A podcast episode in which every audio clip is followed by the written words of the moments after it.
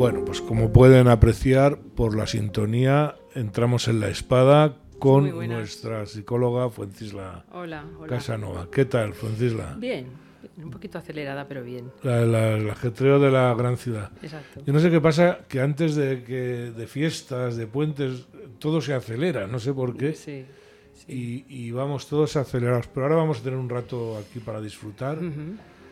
Y a ver qué nos traes, porque tiene que cada día te lo pones más difícil, porque eh, la, la, anterior fue interesantísima y a la gente, claro, era un tema que no era, no era para reírse, pero era muy árido. Pero era un tema que ha interesado mucho. Terrible, terrible. Pues hoy hablo, voy a hablar sobre la salud mental en la nueva normalidad. Madre mía. Es un tema muy amplio. Sí. Eh, bueno, pues voy a hablar de algunas cosas, lo voy a plantear, pero claro, es un tema para hablar muy, muy largo y tendido. Eh, desde que eh, subió al poder este gobierno socialcomunista, que lo podemos llamar tranquilamente gobierno de la bestia, pues lo que tenemos es eh, la salud mental de la bestia y la sanidad de, la bestia. Bueno, está claro que nuestra sanidad eh, siempre ha sido muy buena y un referente y sigue trabajando y sigue luchando por la salud de los... no puedo evitar el chiste. Sí para que no llore Irene Montero, no nos referimos a ti. es en general. No te pongas a llorar, ¿no? Pero bueno. O sea, mal de muchos, consuelo de tontos, ¿no? pero bueno. pero bueno, que es en general, es el gobierno, es el gobierno de la bestia, porque desde que subió este gobierno y nos van a decir que es por eh, culpa de la crisis sanitaria que se dio en el, en el 2020, pero no es eh, culpa de una crisis sanitaria, es culpa de cómo se gestiona y cómo se lleva adelante esa crisis sanitaria y cómo se lleva adelante eh, el, el, en general, cómo se utiliza y cómo se maneja la, la información. Mm, y, otros, y otros factores, también factores individuales, ¿no? Cada persona tiene sus su problemáticas. Eh, por un lado, mm, decir que esto me, me, preocupa mucho, porque bueno, es mi, es mi sector de profesional, el de la sanidad, y porque eh, tengo personas con problemas, eh, enfermos y con problemas, y, y, bueno, pues me plantean y se quejan todos los días de cómo les atienden en la sanidad hoy en día.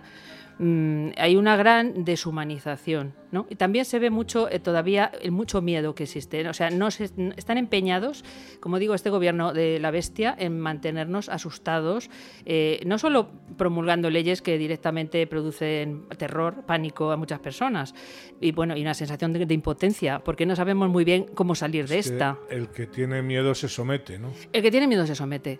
Entonces están empeñados. es más fácil de someter, por lo menos. Es más fácil de someter. Entonces, entonces, este periodo de, bueno, ya son tres años, ¿no? nos queda que una cruz de un año más. Eh, pues, bueno, o, no, porque yo lo de China me tiene impresionado. La gente está ah, está reventando. Está reventando, bueno, es que es, un maltrato, pero este, este gobierno es muy parecido al, chino, ¿no? Eh, lo que pasa, bueno, sí, es un gobierno social comunista eh, que se va a ir creciendo, si, lo mantenemos en el poder, si los españoles no les echamos, va a ir increciendo, ¿no? Vamos va a... coger fuerza y va a ir a más, a más, a más, a Yo, aunque me vaya un poco, luego me regañas, pero yo sé que... Eh, o sea, yo no entiendo que yo tenga que entrar en un taxi. Primero, llevar a un señor taxista todo el día con una mascarilla. Es inhumano. Es, es, eh, Bueno, y luego vas al metro y entonces estás en el andén eh, no tienes mascarilla, pero te metes dentro del... Irracional. De la, estamos, eh, esto, no es irracional, esto es más racional de lo que parece. Sí, eh, sí. además voy a deciros qué, qué es lo que hacen con esto, mm, qué, qué pretenden conseguir. Eh, de hecho, de, esos, de, eso estoy hablando, no nos estamos yendo. Estoy hablando de las, por ejemplo, de las colas donde no se sabe si hay una cola, porque la gente guarda tanta distancia que dices, a ver, ¿por dónde empieza la cola? Mm. Para guardar una cola. en, los, los, aviones, eh, España obliga a llevar mascarilla dentro de un avión. Francia, no. Creo que lo Francia, han no. quitado, no lo sé seguro. No lo sé, pero hasta ahora lo han estado haciendo. y, totalmente, totalmente ilógico. Mm. Entonces, eh, eso y otras muchas más cosas por un lado eso, por un lado esas medidas irracionales, eh, esas leyes irracionales, 16 eh, familias, eh, pues, que produce unas sensaciones en las personas, unas emociones muy, muy, muy puñeteras, muy puñeteras, de impotencia, de rabia. Lo dije el otro día y, lo voy a repetir otra vez. Yo no soy una persona especialmente impresionable y he pasado ya por unas cuantas en, este mundo y tengo grabado cuando estábamos confinados aquí en Madrid, salir a la calle. Yo pocas sensaciones como esa, eso se me ha quedado a mí a fuego, ¿no? A mí también, a mí también. Yo salí a la calle y, mm, a la semana o así salí a la calle, pero salí a darme una vuelta porque quería ver qué, pasaba afuera y quería testear la realidad, que tampoco, tampoco quisieron que testeáramos, por eso nos encerraban también, además, mm. porque no querían que testeáramos la realidad. Nos, podían asustar mucho más y sales y, compruebas que no es para tanto, que no caes fulminado, que puedes moverte, puedes hacer trabajar pues entonces no tiene efecto lo que pretendían. Pero sí que realmente hemos pasado unas situaciones mm, dramáticas y eso ha llevado a muchas personas a, entrar en, dinámicas muy patológicas muy y siguen así, siguen así. Vamos a ver, si yo puedo entender, cada uno somos eh, como somos y todo el mundo tiene ese derecho a ser eh, como de la gana, pero el problema es que ellos de esta forma consiguen que lo que ahora mismo es una minoría intente imponerse eh, al resto. Vamos a ver, si tú llevas una mascarilla, yo no te obligo a quitártela, ponte la mascarilla para dormir si quieres, ¿no? Pero ya estás defendida con tu mascarilla, no me obligues a mí a llevar una, una mascarilla, digo yo. O sea... Ya, pero ¿sabes lo que consiguen? Esto es eh, lo que se llama el hábito de la condescendencia. El hábito de la condescendencia es, lo tengo aquí, tengo la chuleta, porque no me da la vida, es programar. Se consiste en programar a los seres humanos. Programarnos. Eh, para nos enseñan a ser condescendientes, a decir que sí, a aceptar propuestas cuando se dé una secuencia o formulación determinada. O sea, nos hacen sumisos. Cuando se dé otra situación que ya nos amenazan, por ahí se oyen noticias de eh, pandemias, epidemias, eh, tripledemias, cosas muy raras. Eh, ya estamos todos, ya tenemos, como yo lo digo, el carril hecho, ¿no? Ya vamos todos de, cabeza a, Vamos, no nos dicen que nos encerremos, nos encerramos nosotros. Yo quiero, antes de que alguno acabe de pensarlo, yo no soy nada conspiranoico, estoy vacunado. no tengo manías especiales cada vez creo menos en la medicina, pero por lo que estabas comentando, por el tipo de protocolo que se está usando y, la masificación y la falta de humanidad que se hace. ¿no? Pero vamos a ver, mm, estamos conviviendo con la gripe, estamos conviviendo con 20.000 enfermedades que son igual o más dañinas que, que el COVID, ¿no? Pero nos han metido en la cabeza y lo que es más grave, ¿no? Fue el estado de alarma. Nos quitan todos los derechos sin discutir, pero si tú ves todos los partidos, bueno, todos los partidos menos uno que traga, dices, bueno, pues eh, será tan grave, ¿no? No, hombre, no. hombre, que nos han quitado los derechos. Es que nos están sometiendo a la esclavitud. Sí, nos están creando un hábito de condescendencia. Nos programan para que obedezcamos. Para que cuando se den unas circunstancias, es como un condicionamiento, una especie de condicionamiento, ya eh, entramos por el aro fácilmente. No, no, sin especie, es, un condicionamiento. bueno, sí, sí, pero mm, que, nos, que vamos a ir por donde nos digan, digamos. Eso lo, están haciendo con, unas, con, una, con un fundamento. Claro. Eh, el, tremendo lo del Klaus Bath, este, del foro eh, mundial, eh, económico mundial, o como demonios se llame, el, el, otro día en China diciendo que ese era el camino, que China era el único país que estaba haciéndolo bien y está la gente reventando en China. Se está reventando. Se suicidan, se tiran por las ventanas. Eh, se quema un edificio el otro día, como están confinados, pues no sé cuánta gente muere. Ya la gente está saliendo a la calle porque política de COVID cero es como si usted pone ahora política de gripe cero. Pero ¿a dónde vamos? ¿no? Claro. Es imposible. Estamos rodeados y, dentro de nuestro propio organismo tenemos em, kilos de virus y bacterias. kilos, kilos. somos, un, necesitamos, lo tenemos en las pestañas, en la eh, piel, necesitamos los virus y las bacterias. Y, la, y luego aparte el em, bueno, pues la censura de prensa, la censura de medios que hay para que solamente se oiga una voz una voz. que a mí me gustaría invitar a alguno de estos eh, que llamaba a los demás bebelejías, supongo, no sé si incluirme en los bebelejías, pero bueno, eh, me gustaría invitarlo a que tuviera un intercambio de pareceres con alguien que le llevara la contraria y que fuera lo suficientemente público. Creo que sería interesantísimo. No va a ocurrir y estamos viendo a gente cambiar de cambiar de opinión a marchas forzadas, pero vamos, Perdona. Entonces lo que lo que quiero hablar, pues estamos estamos en ello, ¿no? Estamos hablando de ello. Es como, por ejemplo, hay una cadena de hospitales eh, no sé si decir el nombre, vas a hacerle propaganda, pero bueno, casi perjudicarles. Eh, Quirón Salud. Quirón Salud eh, ha lanzado una app donde te atienden los médicos por internet, mm. donde tienes asesoramiento médico por chat.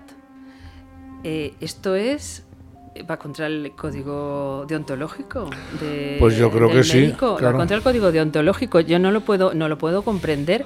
Eh, es cómo te puede diagnosticar nadie por teléfono o es imposible o por chat qué consejo le puedes dar si no le ves si no le haces pruebas si no ves cómo tiene el fondo del ojo no le miras el, la tensión gracias a Dios voy poco al médico y normalmente voy a hacerme revisiones pero ya las últimas veces que he ido es que no me miran. Eh, eh, la seguridad social, todavía en la privada, que se está saturando, claro, mm. en la seguridad social no me miran. Se ponen a escribir eh, como si fuera a poner una denuncia a la policía. Se ponen a mm. escribir mm. exactamente igual. Y, y, como expliques algo de más, es que se enfadan, ¿no? No, hombre, míreme, yo qué sé, póngame la lucecita en el ojo, antes te ponían el estetoscopio a poquito que te despistaras. Sí, por eso yo lo llamo también la medicina de la bestia. Claro. El gobierno de la bestia, medicina, la medicina, de, la bestia. Y lo siento por todos los profesionales que serán estupendos y por los que no son estupendos, no. Eh, hace poco tuve una discusión con una enfermera, jovencita, había acabado hace poco, y hablando de las vacunas. Eh, y, ella era consciente de los efectos secundarios, era totalmente consciente, era consciente de que nadie se responsabilizaba, bueno, todo este tema, pero que ella era enfermera y tenía que hacerlo, porque eh, de eso cobraba, había sacado la oposición a la seguridad social y tenía que hacerlo. Acabamos discutiendo, yo te lo digo, porque es que me parecía que hemos llegado a un nivel de indignidad de, sumisión y de, sumisión, de sumisión y de miedo. tú le pones algo a alguien sabiendo que le va a sentar mal simplemente porque te tienes que ir con eh, por eso digo, es la medicina de la bestia. Tienes que tener ética, tienes que eh, respetar y cumplir el código deontológico que tienes. Mm. Si no, no seas sanitario. Y por otro lado, si tienes tanto miedo de un virus, no puedes ser sanitario. Cuelga la bata te tienes que enfrentar, me tengo que enfrentar a la esquizofrenia y me tengo que enfrentar a la psicopatía. Si le tengo miedo y no puedo, pues me tengo que dedicar a otra cosa, a vender tomates, pero no a atender seres humanos. Mm. Entonces, por eso digo que estamos en la, en la, en la sanidad y en la, en la salud de la, de la, de la, de la bestia. Mm. Porque, vamos a ver, la medicina surgió, eh, bueno, ya en Egipto, y la psicología también las personas iban al templo y hablaban con el sacerdote. Y el sacerdote era a la vez médico y psicólogo. Y psicólogo. Entonces, ese trato cercano se curaban por porque les escuchaba, mm. porque les daba buenos consejos, porque no había medicinas prácticamente, no había, no había remedios, remedios naturales, pero solo por el hecho del contacto, del trato humano. Igual en Grecia, mm. igual en Grecia, el contacto humano entre el paciente y el... Y bueno, y lo vemos aquí en España cuando está el médico de, de los... El médico de pueblo, el médico de pueblo que existía, por ejemplo, en la época de Franco, era como alguien de la familia, iba a la casa... Bueno, es que iba a tu casa. Exactamente, iba a tu, casa, se ponía allí a charlar, a hablar contigo y, ya te tranquilizabas. El único rato que los niños nos estábamos eh, quietos, ¿no? Cuando, Cuando iba al médico. Mira, te voy a contar una anécdota mm, que salió hace muchos años, yo me acuerdo de un reportaje en, la televisión de dos médicos españolas eh, que estaban en el Amazonas, en una tribu, ¿no? Y eh, entonces ella de repente encontraba, ellas, unos niños que se ponían malos, y no conseguían que se pusieran eh, buenos, les daban medicina, les daban tal. Y, no les dejaban a las madres ir a ver al chamán de toda la vida de la tribu. Hasta que vieron que una madre llevaba al niño al chamán y el niño se cura.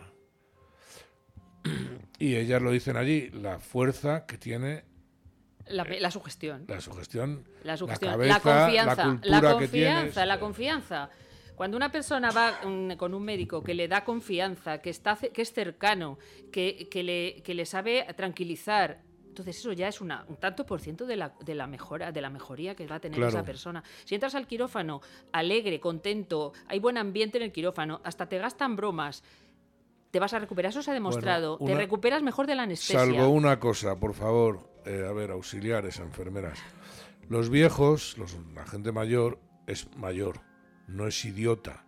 No hay que hablarles como a niños pequeños. Esa costumbre que han cogido ustedes de hablar a los mayores como si fueran atrasados mentales mm. eh, no es buena, créanme. No es nada buena y es humillante. ¿no? Cierto.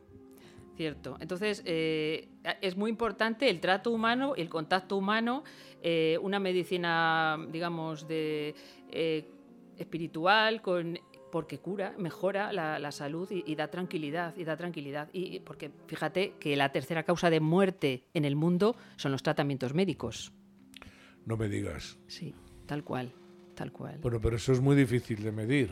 No, eso no es difícil de medir. Si yo estoy enfermo. No, se mide todo. Se mide todo. Hoy en día se mide. es que ¿qué no se mide? Pues lo que no interesa. pero, lo que no, interesa, pero lo que, interesa, se mide. La tercera causa de muerte son los tratamientos médicos. Entonces, mm, y si ya encima ni te miran, ni te ocultan, ni te escuchan, ni puedes verle la cara al médico, entonces estamos abocados a, la depresión, a la bueno, es una causa de, de mucho sufrimiento por, para muchas personas. Las depresiones están, Depresión. tú lo sabrás, están sufriendo, subiendo a partir del 2020 ha habido un incremento de, problemas mentales y del suicidio también. En jóvenes. Y del suicidio en jóvenes, y eh, también sanitarios. Ten en cuenta que, aunque también tenemos que dar romper una lanza por los sanitarios, porque también los sanitarios eh, se han batido el, cobre, ¿no? Se han partido el cobre por... Sí, es verdad. también, ahora, se les critica... Y sin ningún tipo de protección, ¿eh? Que no tenían... No, bueno, con bolsas de basura, lo hemos Con bolsas de basura. Entonces, claro, es que por eso digo que es un gobierno de la bestia. Hay que, hay que prever una una, situación que se veía venir, por lo que ya se oía por otros, en otros sitios, y por lo menos tomar medidas de, prevención. Me encantaría que la medida de este juez extremeño sobre los sobre las residencias de ancianos eh, llegara hasta donde tiene que, que llegar. No quiero nombrar a Pablo Iglesias para que no digan que meto con él, pero qué vergüenza. Qué vergüenza. Yo lo de, Pobrecitos, cómo murieron de, abandonados. Pero qué, bueno, es la medicina, eso de la, de la bestia. Algunos escapó. Yo conozco casos de amigos míos que no pudieron ver a su padre cuando se estaba muriendo. Mm. demencial. No es que no, no somos conscientes de lo que se ha estado haciendo con nosotros. Bueno, cuando salía, no me acuerdo cómo era el término médico, cuando como un mal mayor, no sé, decir, hay que dejar morir a estos porque no tenemos bastantes medios. Tiene un término medio, no recuerdo ahora. ¿no? Eh, no deja de ser algo satánico. Bueno, deshumanizado, satánico, sí, satánico. sí, sí se puede decir que de la maldad, la maldad extrema, la maldad extrema. Es maldad, sí, la maldad existe y es, maldad, aunque ahora digan que no existe el infierno, pues si hay malos tiene que existir el infierno por castigo, ¿no? Es mm. así es tremendo. Entonces los, los sanitarios están han sufrido eh, una mayor tasa de suicidio, los sanitarios. una mayor tasa de suicidio por, porque, porque han sido abandonados a, su suerte por el gobierno. Eh, eh, también es verdad que, mm, que me he perdido. Es que me enrollo. sí, me enrollo. Perdón. La próxima vez voy a estar callado. Me he perdido. no, lo de los sanitarios estabas comentando que habían tenido mucho mérito. Eh, tienen mucho mérito porque se han enfrentado sin, sin medios, eh, pero también es verdad que a veces en casa del herrero, del herrero cuchillo de palo. Y mm. pasan muchísima angustia porque se enfrentan al, al sufrimiento, a la muerte, a veces la impotencia que sienten, el miedo, una serie de emociones y, como son sanitarios, no van a ir al psicólogo, no van a pedir ayuda, no van a pedir. En otros países hay equipos de psicólogos que van a los hospitales para tratar esa angustia. Se hacen terapias de grupo porque es una, es una profesión de riesgo de tener enfermedades Eso es muy eh, interesante, ¿no? Si tú tienes un problema eh, muscular o un problema de huesos, pues vas a un fisio, haces ejercicios claro, claro. y eh, tal. Pero aquí en España seguimos pensando que la mente eh, no sufre. Sí, no, y bueno, y no es tan frecuente ya. Mucha gente va al psicólogo, bien al psicólogo, pero también es cierto que grupos, como digo, los, la gente de la, la salud, pues no lo sé, no, no, no ha habido un aumento de la tasa de muertes, y, o sea, de suicidios de los sanitarios desde el 2020, Fíjate. Porque han pasado muchísima angustia y Yo- mucha impotencia, y se han sentido muy culpables. Sin la culpa, embargo, cuando vemos las manifestaciones ahora ah, bueno, eso. de los médicos, pero na- yo me estaría manifestando por eso. O sea, si realmente esa tasa de suicidios Mm. ha subido, eh, me parece muy bien que se preocupen Mm. de la salud de los demás, pero yo me estaría preocupando. Lo que pasa es que a lo mejor hay que hablar de ese 8M y entonces no interesa. ¿no? Claro, está muy politizado y bueno, pues eh, salen los de siempre. Yo creo que salen los de Sí. siempre a protestar. Sí. Eh, los buenos profesionales no salen a protestar. Eh, ¿Qué más os puedo hablar? Eh, Bueno, pues os voy a hablar de que aparte del tratamiento de la información, como hemos hablado antes del miedo que nos han infundido y todavía siguen con el miedo, bueno, ahora en lo del G20 han hablado de un chip, los, se han puesto de acuerdo en que todos tenemos que llevar un chip subcutáneo para controlar nuestras constantes vitales y, y, mm, regular el desplazamiento entre los países. Siempre por nuestro bien. Siempre, por nuestro siempre, bien. Y siempre. además han encontrado la piedra filosofal en la salud, ¿no? ¿Qué, qué mejor manera Claro. que controlarnos, Claro, que claro. usar nuestro miedo a morir, que hoy en día es que hoy en día no hay eh, falta el sentido trascendente de la vida y, y, hay un miedo a morir, se acaba aquí y se acaba todo. Eh, hace unos años nos hablan de esto y bueno, pues casi nos reímos porque nos vamos a ir con Dios, que, es, que si se va a estar mucho mejor si que aquí. se yo eso no lo entiendo, ¿no? Si te mueres y se acaba aquí, ¿de qué tienes miedo? O si- si Pues de morir, ya no, que ya no hay más, ya no hay nada más. Pero te mueres y ya está, es un hecho más, ¿no? Ya, Otra ya. cosa es que sufras o que tengas un rato de sufrimiento, pero el, el miedo a la muerte no, se, no ha desaparecido, ¿eh? de hecho ha crecido. Ha crecido el miedo a la muerte. Mm. Eh, entonces, eh, eh, con esto utilizan, es- utilizan estos miedos para, para ir cada vez apretando más la tensando más la cuerda del totalitarismo, usando la, Como la usan- salud. Sí, que hablábamos La el, otro día de Freud, eros y tánatos, ¿no? Eros Como- y sí, tánatos, sí. el instinto de muerte, De el muerte, tanático sí. del ser humano. Eh, no suficiente con que se. porque muchas personas no hemos sucumbido a, sus eh, estrategias de coercitivas, de, a ese maltrato, a esas narrativas incoherentes, falaces, esas mentiras. No hemos sucumbido, porque además hay que tener un basamento. Diré que la cabeza, el pensamiento, o sea, la mente humana, la mente humana es como una cebolla, tiene muchas capas. Entonces, tú puedes estar En compensado. algunos una patata. pero perdona. No, no, no, no, pero es que vamos a reírnos un poco, Sí. porque si no nos ponemos a llorar. Sí, sí. En algunos En una algunos patata. bueno. patata. Entonces, pero es un, es, es una no, nosotros hablamos así. Tenemos es capas, una ¿no? tenemos Sí. un montón de capas. Sí. Tú puedes vivir compensado, digamos, ¿no? El equilibrio, la homeostasis, que es lo que Sí, todos buscamos sí. y, lo- y muchas veces lo conseguimos. Pero ¿qué tenemos debajo? Si tú tienes un basamento depresivo, o tienes un basamento fóbico, o tienes un basamento eh, obsesivo, compulsivo, ¿qué ocurre? Cuando te vienen estos estímulos que nos ha mandado el gobierno social comunista tan eh, tóxicos y dañinos, eh, ¿qué ocurre? Pues que se activa, o sea, pierdes el equilibrio, pierdes la homeostasis y afloran los traumas Ya. que tú tienes. Entonces hay muchas personas que han quedado directamente Tocadas, claro. tocadas, tocadas, porque se han activado esas, esas emociones. Una persona fóbica o, o con un basamento fóbico va a desarrollar conductas eh, contrafóbicas o evitación, ¿no? Que se llama. Y va- pues no sale de casa, no se reúne. eh, Bueno, lo de no salir de casa eh, más común de lo que parece, ¿eh? Yo conozco y no y gente no tan mayor, porque que sea una persona mayor, pues es entendible, ¿no? mm, Pero sí que sí que hay gente que está cogiendo pánico a salir de casa, ¿no? O sea, que es que es tremendo, ¿no? Sí, todavía no se reúnen tranquilamente eh, con otras personas. Luego, por ejemplo, si tienes un basamento depresivo, lo que vas a, eso lo he visto mucho yo, el- la, la depresión, cómo han caído en depresión personas, sobre todo personas mayores. Eh, porque cuando tienes un basamento depresivo, ¿qué ocurre? Que tú estás compensado, pero con- cuando ves que pierdes, o sea, tienes un sentimiento de pérdida. Pero y la irracionalidad, vamos a ver si eh, tengo que acabar ya, pero me ah, si están diciendo que eh, la- en el caso concreto del COVID, cómo se transmite con aerosoles, con tal, que lo han estudiado, que está ahí, Es decir, ¿qué hace un señor solo en el coche, en su coche? En su coche con una Con mascarilla. una mascarilla, no, no quiere razonar. Es- está, bueno, pero está, se ha, que- ha quedado tocado. Ha quedado Claro. tocado. Tiene que. Si tú eh, tienes todavía miedo, eh, te lavas las manos compulsivamente por la calle con gel hidroalcohólico, eh, llevas Que no vale mascarillas al supermercado, que, no sirve dicho, para sí. nada, vas con mascarilla al supermercado eh, y, y no puedes llevar una vida, tu vida normal y sigues preocupado, Pero- tienes que ir al psicólogo. puedo Tienes en- que ir al psicólogo, necesitas ayuda. Deberías, pero eh, eso no, necesitas no ayuda. se lo van a contar.